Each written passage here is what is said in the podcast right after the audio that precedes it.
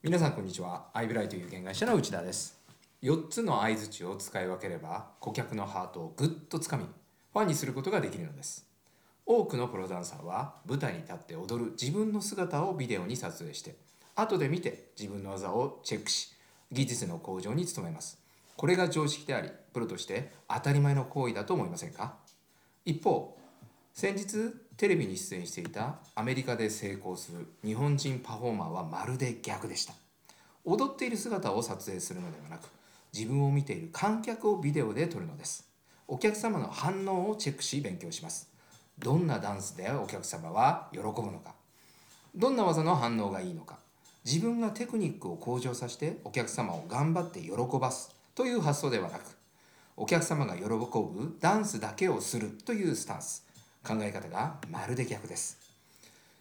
この話は保険営業に通じます。いい提案をしてもなかなか契約が決まらないということはありませんか？一方で以前インタビューした竹下氏の制約率は抜群に高いのです。と言っても毎回どこよりもいい条件のプランを提案できるわけではありません。時には保険料や返礼率特約などの条件で負けてしまうこともあるのです。しかしお客様は竹下氏を選ぶのです。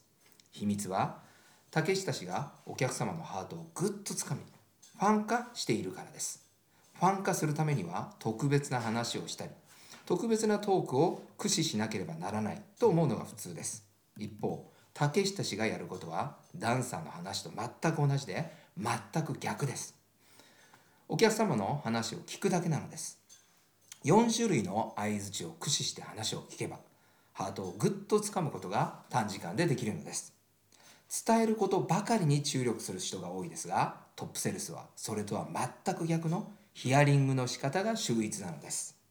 もっと詳しく竹下氏のノウハウが知りたい方はアイブライト内田で検索してみてください。それでは